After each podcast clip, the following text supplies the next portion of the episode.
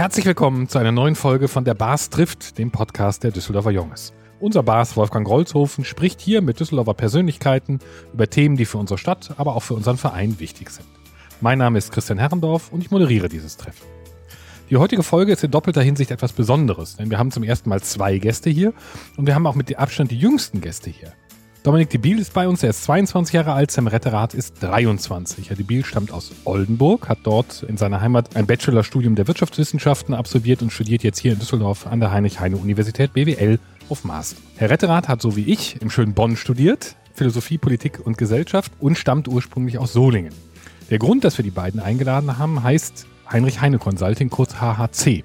Das ist eine studentische Unternehmensberatung, die 2007 bereits hier in Düsseldorf entstanden ist und für die Studierende eben in Unternehmen gehen und diese beraten. Herr Retterath ist Vorstandsvorsitzender von HHC und seit etwas mehr als zwei Jahren dabei und Herr Debil ist seit August Teil des Teams und leitet die Abteilung PR und Pre-Sales. Herzlich willkommen Ihnen beiden. Ja, danke schön. Vielen Dank für die Einladung. Lieber Wolfgang, ich muss zu meiner Schande gestehen, dass ich, bevor wir diesen Podcast hier vorbereitet haben, noch nie von HHC gehört hatte, obwohl es 16 Jahre alt ist. Ich weiß deshalb auch leider nicht, wie und warum das Ganze angefangen hat. Magst du vielleicht mit diesen Anfängen anfangen mit unseren Gästen? Lieber Christian, gerne. Zunächst auch ein herzliches Willkommen von mir an unsere beiden Gäste. Sie beide waren noch in der Grundschule, als HHC gegründet wurde. Wissen Sie trotzdem, warum es damals dazu kam und in welchem Kontext ist diese Idee entstanden? Grundsätzlich gibt es, glaube ich, schon seit längerer Zeit schon eine Unternehmensberatung. Ich weiß jetzt nicht, bis wohin genau die Geschichte da zurückreicht, aber äh, wir haben noch engen Kontakt zu Alumni von uns und einer hat mal eine Anekdote erzählt, also 2007 haben sich da eben eine Gruppe von, ich sag mal, motivierten Studenten, die auch ein bisschen Praxiserfahrung machen wollten, getroffen, haben sich mal zusammengesetzt und gesagt, das gibt's woanders das Konzept, das wollen wir auch. Anfänglich wohl Schwierigkeiten, die Anekdote, die ich kenne, als dann da mal ein Bierkasten in der Mitte stand, gab es erstmal Mitgliederzuwachs und dann wurde aber auch ordentlich nochmal angefangen zu arbeiten. Also das Problem ist ein bisschen, wir haben eine hohe Fluktuation, obwohl wir eine, natürlich eine sehr enge Bindung zu Alumni haben, aber wie Sie schon sagen, wir waren selbst nicht dabei. Aber ich glaube, die Motivation ist wie bei allen, dass man einfach nochmal neben dem Studium, was man da lernt, das auch endlich mal praktisch anwenden will. An wie vielen anderen Hochschulen gab es schon eine studentische Unternehmensberatung? Die genaue Zahl kann ich Ihnen da auch nicht zu sagen. Also es gibt zwei Dachverbände in Deutschland, einmal den BDSU und einmal das JC Network und die, die splitten sich da ein bisschen auf. Es wäre schon interessant zu wissen, ob 30 Hochschulen oder 100 Hochschulen mit HRC arbeiten wie viele Hochschulen ja. meinen Sie mit uns arbeiten? Ah, ich hatte verstanden, wie viel studentische Unternehmensberatung es an Hochschulen gibt. Also wir sind von über 15 verschiedenen Hochschulen sind unsere Mitglieder.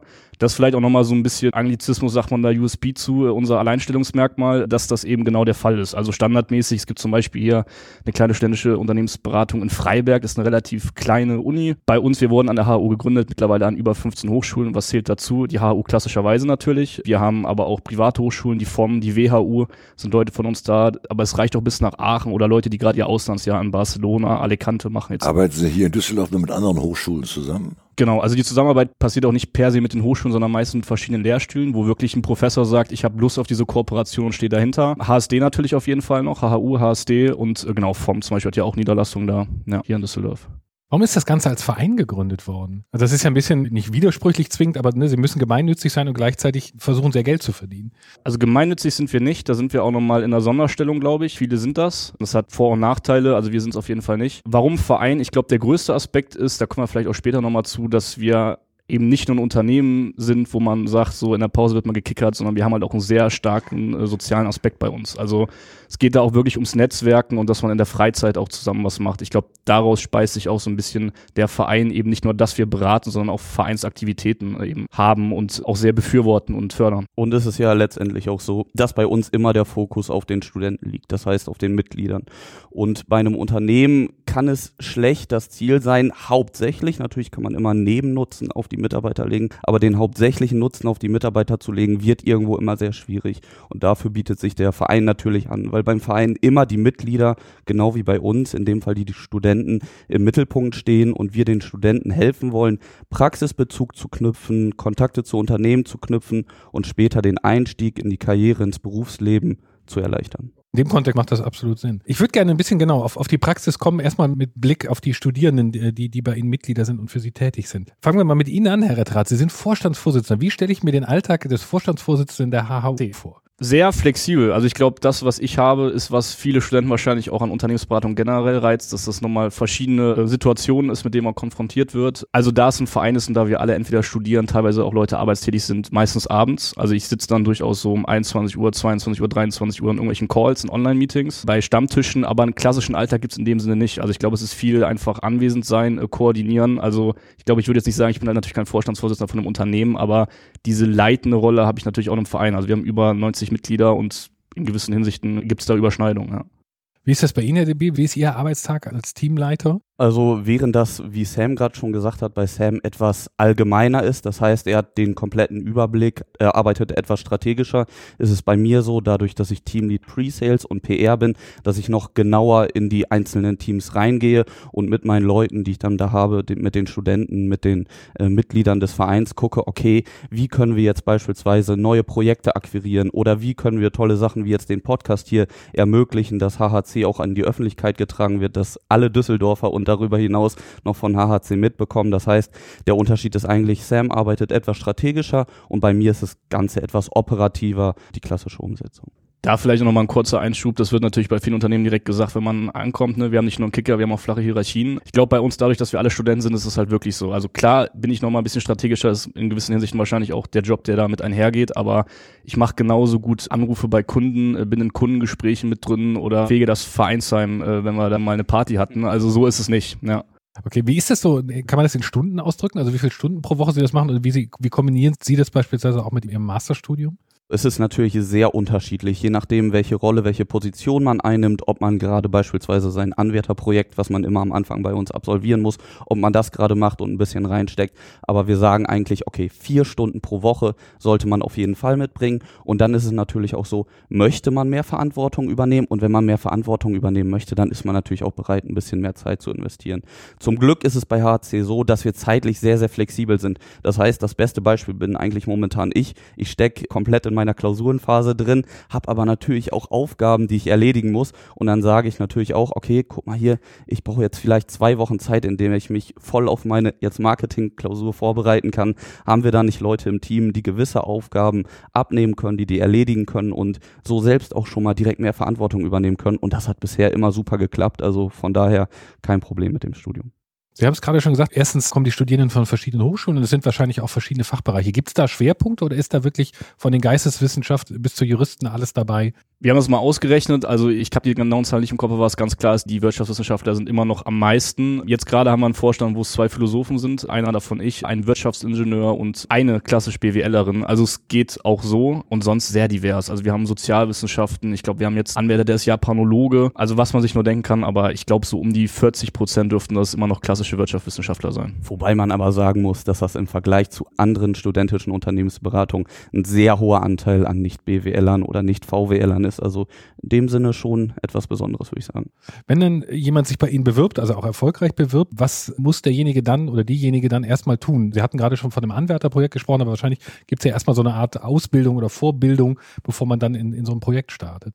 Ja, genau. Also das Wichtige haben wir gerade schon angeschnitten, das ist das Anwärterprojekt. Letztendlich ist unsere Arbeit mit den Kunden, mit den externen Projekten immer sehr kundenfokussiert. Das heißt, unsere Studenten, unsere Mitglieder müssen irgendwo schon mal etwas Praxiserfahrung sammeln, bevor wir die quasi auf ein externes Projekt loslassen können. Und dafür gibt es dann tatsächlich einfach dieses Anwärterprojekt. Das heißt, es unterscheidet sich hinsichtlich des externen Projekts nur insofern, dass der Kunde jemand aus dem Vorstand ist, also beispielsweise der Sam, und man kriegt ein Thema, was vereinsgebunden ist, das heißt, was intern ist. Das heißt, es gibt immer Teams von zwei bis drei Personen und die bearbeiten ein Thema, was aktuell im Verein ansteht, was gemacht werden muss und wo man quasi dann direkt schon Projekterfahrungen sammeln kann, weil das Projektmanagement unterscheidet sich nicht groß. Natürlich ist der Inhalt verschieden, aber der Aufbau des Projekts, den versuchen wir ziemlich gleich zu halten. Man bekommt dann Coach, also Know-how-Träger aus dem Verein, der sich da gut auskennt, zur Seite gestellt und dann so im Zeitraum von anderthalb, zwei bis zweieinhalb oder manchmal auch drei Monaten wird dann dieses Anwärterprojekt absolviert und am Ende vor dem Verein gepitcht und der Verein entscheidet dann, okay, haben die das gut gelöst, haben die das erfolgreich absolviert, können wir die quasi auf unsere Kunden loslassen. Verstehe. Wie ist es mit der Bezahlung? Ist das was Lukratives? Also ist das interessanter als die ein oder andere Studententätigkeit? Auf jeden Fall, aber da muss man auch nochmal differenzieren. Also für all das, was wir jetzt beschrieben haben, dafür wird man eben nicht bezahlt. Also bei den externen Projekten wird man bezahlt. Das wird dann mit dem Kunden ausgehandelt. Bei uns ist das jetzt, also ich weiß nicht, wie tief ich da gehen soll, aber in den meisten Fällen läuft das über eine Freiberuflichkeit. Und was die Tagessätze angeht, wenn man wirklich auf externen Projekten ist, was sage ich mal on top noch kommt zu der äh, internen Ressortarbeit, lohnt sich das auf jeden Fall. Also da reden wir so von Stundenlöhnen von 50 Euro plus. Ja. Welche Unternehmen kommen zu Ihnen, beziehungsweise entscheiden sich für HAC? Auch das ist wahrscheinlich wie unsere Mitgliederaufstellung relativ divers. Also es reicht dann wirklich von einer großen Wirtschaftsprüfungsgesellschaft bis zu, zu einem Mittelständler, Düsseldorfer Startup-Unternehmen. Teilweise sind es auch wirklich Selbstständige, die sagen, okay, ich habe keine Ahnung, wie man einen Businessplan schreibt, mach dir das mal für mich. Das ist wirklich sehr, sehr divers, was das angeht. Ja. Was sind die Schwerpunkte der Projekte? Also meistens, wenn Sie jetzt zum Beispiel auch sagen, Sie haben noch nichts von ständischer Unternehmensberatung gehört, das geht natürlich vielen Kunden auch so. Und ich glaube, der intuitive Einstieg ist da, na gut, wenn junge Leute was können, dann ist es Social Media und Digitalisierung oder, sage ich mal, Studien, die auch im, äh, im Studium schon gemacht werden, also Marktanalysen. Und das sind meistens diese Einstiegprojekte. Also wir haben da, sage ich mal, zwangsweise einen Schwerpunkt drauf, weil das meistens so das Erstprojekt ist beim Kunden, dass wir Marktstudien machen, einfach Analysen nochmal rausgehen, Leute befragen, was genau gewollt ist oder wirklich eine Social Media Strategie entwickeln. Ja, also gerade auch wenn es Richtung Employer Branding geht, okay, was macht überhaupt einen äh, attraktiven Arbeitgeber für junge Leute aus, dass wir da beraten und davon, sage ich mal, als Spin-off gibt es nochmal Folgeprojekte, die dann in den meisten Fällen nochmal etwas strategischer sind. Sie haben bisher mehr als 70 Projekte durchgeführt. Was waren dabei die größten und besten? Die größten und besten. Also wir haben einen Stammkunden, wo wir sehr viel operativ mitarbeiten. Also es geht da so in Richtung Automobilbranche beziehungsweise daran angegliedert. Das ist wahrscheinlich eines der größten Projekte, haben wir auch nochmal beim Rollout begleitet, wo es dann um Outsourcing ging nach Rumänien. Da waren wir auch mit dabei. Wahrscheinlich mit das Spannendste, gerade wenn wir jetzt hier Kundenstamm Düsseldorf machen, ist Rotel. Also ich weiß nicht, ob Ihnen das was sagt, aber es ist ein Startup. Die ist damit einhergegangen, dass es ja ein neues Gesetz gab, was die Lkw-Fahrer anbelangte, dass man gesagt hat, okay, Lkw-Fahrer müssen hier in Deutschland insgesamt mehr schlafen. Ich glaube, das war aber auch ein europäisches Gesetz. Und das Konzept von Rotel war eben, dass man gesagt hat, okay, wir wollen an Raststätten Schlafmöglichkeiten für Lkw-Fahrer schaffen. Wir sind jetzt in der Finanzierungsrunde, da haben, wurden wir quasi mit beauftragt, äh, einfach mal gegenzuchecken, wie kommt das überhaupt an? Also inwieweit ist unser Konzept wirklich gut? Ja? Das haben wir dann äh, an mehreren Stellen geprüft, also ich jetzt nicht, sondern äh, Consultants von uns, die haben einmal geguckt, okay, bei den Unternehmen, wie sehen das die Logistikunternehmen? Es gab Befragungen auf Englisch und Deutsch äh, bei den Truckern selbst auf den Raststätten und es wurde auch einfach mal geguckt, wie ist die Marktlage äh, generell. Und darauf aufbauen wurden eben Empfehlungen gemacht. Und jetzt sind wir da gerade auch noch, dass wir marketingtechnisch da unterstützen. Was war das beste Projekt? Das Beste. Boah, das ist natürlich, das ist natürlich die Frage, in welchen Kategorien. Ich glaube, das war schon insgesamt ein starkes Projekt. Okay. Also das beste Projekt für mich war wahrscheinlich, wo ich selbst dabei bin. Ne? Also ich kann das immer sehr gut als Vorstandsvorsitzender sagen, aber wenn Sie fragen, was fand ich so am besten, natürlich da, wo ich selbst mit anpacken konnte. Okay. Ne? Ja.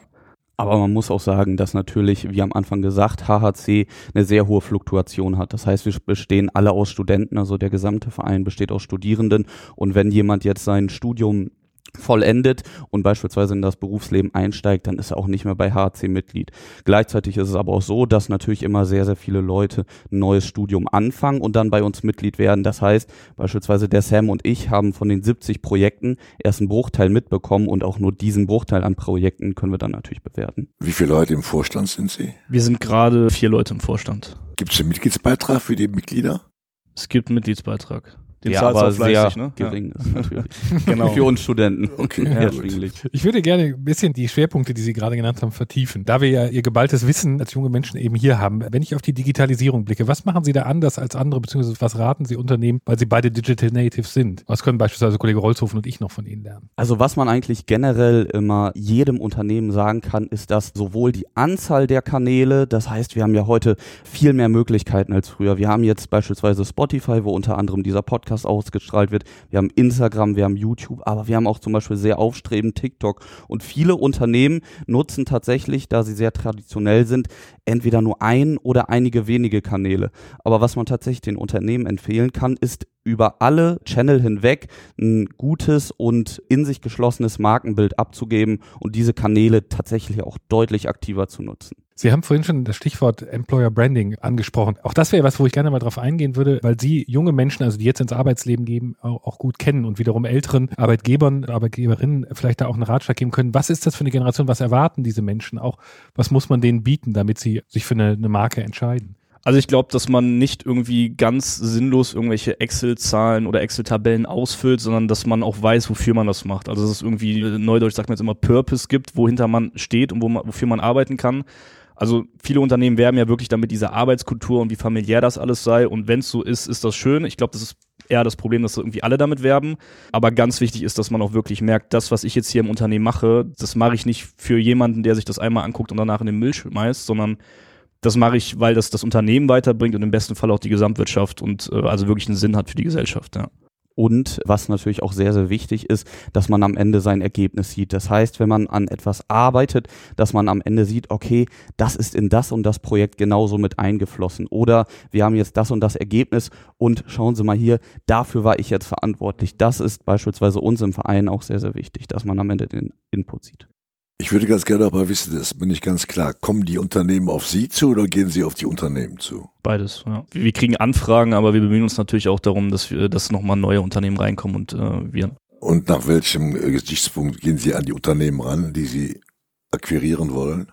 Also dadurch, das haben wir eben beschrieben, dass wir sehr divers aufgestellt sind, sagen wir erstmal, wir können alles und wir versuchen das erstmal bei allen Unternehmen. Also das ist vielleicht auch nochmal so ein bisschen der junge Kämpfergeist. Wir machen Sie da einen Rundschreiben, Newsletter oder was machen Sie? Genau, also wir, ja gut, also wir, wir rufen da an, wir äh, schicken da E-Mails raus. In den besten Fällen läuft natürlich sehr viel auch über äh, Beziehungen. Vielleicht kennt man das schon, vielleicht ist da sogar selbst ein Alumnus in dem Unternehmen, dass man einfach mal mit dem spricht. Also ich glaube, das sind so die, die meisten Kanäle, ja. Und was natürlich auch immer sehr, sehr gut geht, sind Unternehmen, mit denen man schon erfolgreiche Projekte abgeschlossen hat. Das heißt, Unternehmen, die beispielsweise zufrieden waren mit unserer Arbeit, mit dem wir ein Startprojekt gemacht haben, wie Sam am Anfang beschrieben hat, in Richtung Digitalisierung, wo man dann sagen kann, okay, der Kunde, der kennt uns, der kann uns jetzt ein bisschen mehr zutrauen und jetzt können wir beispielsweise schon in Richtung Strategie gehen und ein bisschen strategischer arbeiten. Das ist natürlich auch nicht selten der Fall, aber ansonsten natürlich auch kalt auf die Unternehmen zugehen und einfach am Telefon mal von uns überzeugen. Das gehört auch dazu. Oder eben vielleicht auch das Unternehmen dann natürlich nochmal anderen das weiterempfehlen. Ne? Also ich habe jetzt die Tage auch nochmal jetzt in ein paar Wochen nochmal einen Call. Also es ist genau das. Das war ein sehr zufrieden war der Kunde da mit dem Projekt.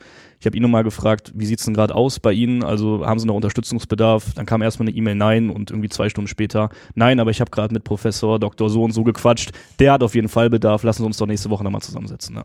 Haben Sie eine Referenzliste? Ja, also wir haben auf jeden Fall Referenzen auf Social Media und äh, auch auf der Website, ja. Sie haben ja gesagt, dass inzwischen Studierende von vielen Hochschulen bei HC arbeiten. Warum ist es für Hochschulen interessant, ihren Studierenden ein Angebot wie HHC machen zu können?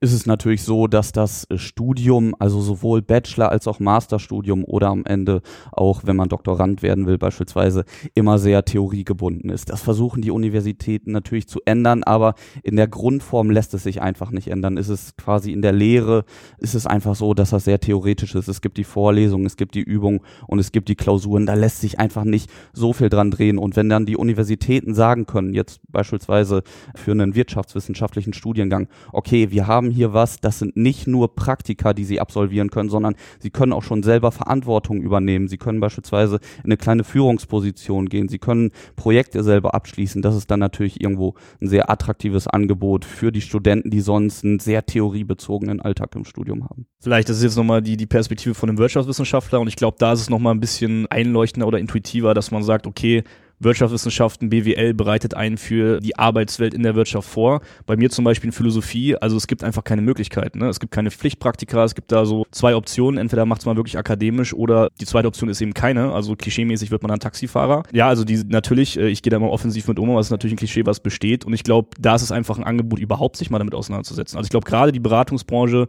sucht Leute, aber vor allen Dingen natürlich auch Quereinsteiger, die nochmal einen speziellen Blickwinkel haben. Wir haben das jetzt gerade nochmal gesagt, inwieweit die Jugend einen speziellen Blickwinkel hat, aber natürlich in diesen verschiedenen Studiengängen stecken auch nochmal verschiedene Blickwinkel und das ist also gerade jetzt Philosophie, Geisteswissenschaften generell, wenn sich da nicht direkt dran eine akademische Karriere anschließt, dann ist oft nicht klar, was die Studenten machen und ich glaube, da sind dann wahrscheinlich nicht nur die Studenten selbst froh, dass es da eine Alternative gibt, sondern auch die Professoren, wenn wir jetzt mal die Prämisse setzen, dass denen daran gelegen ist, dass ihre Studenten auch später glücklich sind und einen Job finden. Wie viele Teams haben Sie bei HAC? Das müssen wir mal durchzählen. Also wir haben sieben Ressorts. Das ist einmal, äh, Dominik ist ja sehr viel in Sales aktiv, durch PR dann noch im Marketing. Wir haben äh, natürlich äh, Personalwesen, HR, IT, Network haben wir nochmal ausgegliedert. Also da geht es wirklich nochmal ein anderer Aspekt um die Unternehmen, die mit uns kooperieren aus Recruiting-Zwecken, aber auch mit dem Alumni-Management. Quality Management, Finance natürlich auch, das muss ja irgendwie alles abgewickelt werden. Ja. Und da gibt es nochmal Unterteams. Haben Sie Nachahmer inzwischen gefunden? Nachahmer. Sie meinen in die anderen Wettbewerber sind zur HHC. Also wir haben natürlich in Düsseldorf auch noch andere studentische Unternehmensberatungen, die nach uns gegründet wurden, aber wir sind natürlich das, das Original, kann man quasi sagen, also 2007 gegründet. Insofern jetzt vielleicht nicht Nachahmer, aber Wettbewerber, von Wettbewerber könnte man vielleicht sagen, aber es gibt private Hochschulen, Hochschule Düsseldorf oder private Hochschulen. Auch an der Heinrich-Heine-Universität tatsächlich. Ja, ja. da gibt's auch Bewerber? Eine weitere studentische Unternehmensberatung. Ja. Vielleicht auch dazu Wettbewerber, klar. Ich glaube, es ist äh, sinnvoll, sich mit Wettbewerbern auseinanderzusetzen und äh, ich weiß auch grob, mit welchen Unternehmen da kooperiert wird, aber vielleicht auch dazu, also ich glaube, gerade jetzt durch Corona, der Beratungsbedarf ist so immens gewachsen, das macht auch nicht vollständige Unternehmensberatung halt. Also Wettbewerber in dem Sinne, dass wir uns da in die Quere kommen, haben wir nicht und das deutschlandweit nicht. Also wir beraten ja nicht nur in Düsseldorf und wir pflegen eigentlich insgesamt einen guten Kontakt jetzt auch zu Beratungen bis nach Rostock oben und da habe ich jetzt bis jetzt nicht feindschaftliche Stimmungen merken können. Ja. Ich würde auch mehr sagen, dass das befreundete studentische Unternehmensberatungen sind und weniger tatsächlich Wettbewerber, dadurch, dass wir auch irgendwo zusammengeschlossen sind und teilweise den Austausch suchen mit diesen studentischen Unternehmensberatungen. Von daher eher Freundschaft anstatt Feindschaft an der Stelle. Das ist ja auch nochmal ein ganz wichtiger Aspekt, dass wir, also klar, Praxiserfahrung ist ein ganz großer Punkt, aber was sich daraus ableitet, ist ja, dass wir auch was lernen wollen. Also es macht halt eben nicht halt in der Theorie, sondern wir wollen auch praktisch was lernen. Deswegen, wenn wir da eine Beratung kennen, die, weiß ich nicht, ein Personalwesen hat irgendwie oder im Vertrieb einfach viel größere Zahlen erreicht, gibt es bestimmt ein paar, die das machen, nicht viele, aber ein paar, die da besser sind als wir. Da reden wir auch gerne mit denen und sagen, pass mal auf, wie macht ihr das jetzt ja eigentlich, ja? Und da, also ich habe noch nie erlebt, dass da jemand gesagt hat, hör mal, äh, da kannst du dir selbst, äh, dich selbst drum kümmern, weil der Markt ist, wie gesagt, groß genug. Und dann wollen wir lernen, da wollen wir uns austauschen und das, bis jetzt geschieht das auch immer, ja. Ja, da kann ich Ihnen nur viel Glück für die Zukunft wünschen. Und da sind wir ja schon wieder am Ende unserer heutigen Folge angekommen. Ich danke ganz herzlich unseren Gästen Dominik de Bühl und Sam Ritterrath, unser Moderator Christian Herrendorf, unseren Produzenten Thorsten Runte vom Podcaststudio.nrw sowie dem bisherigen Ideengeber Ludolf Schulte und Vizebar Sebastian Juli, dem Interpreten des Jungesliedes Mayo Velvo. Alle Folgen unseres Podcasts, liebe Hörerinnen und Hörer, und mehr Infos zu unserem Verein findet ihr auf www.düsseldorferjunges junges.de und auf unserer Facebook-Seite bei LinkedIn. Und jetzt würde ich sagen, Mats ab, das Jungeslied. Nirgends ob die schöne Welt mich das Leben so gefällt, als wo ich min Heimat fand, als ne Düsseldorfer Jung, als wo ich min Heimat fång als ne Düsseldorfer Jung. Hell strahlt goldne Sonne schien über unsere schöne Ring, wo ich froh mi Lädsche sang, als ne Düsseldorfer Jung, wo ich froh mi Lädsche sang, als ne Düsseldorfer Jung. Ach, dat Lädsche war so nett, wat min Mam gesungen het, wenn ich ob ihr Schüss gesprungen als ne Düsseldorfer Jung, wenn ich ob ihr Schöss gesprungen, als ne Düsseldorfer. Dies ist eine Produktion von podcaststudio.nrw.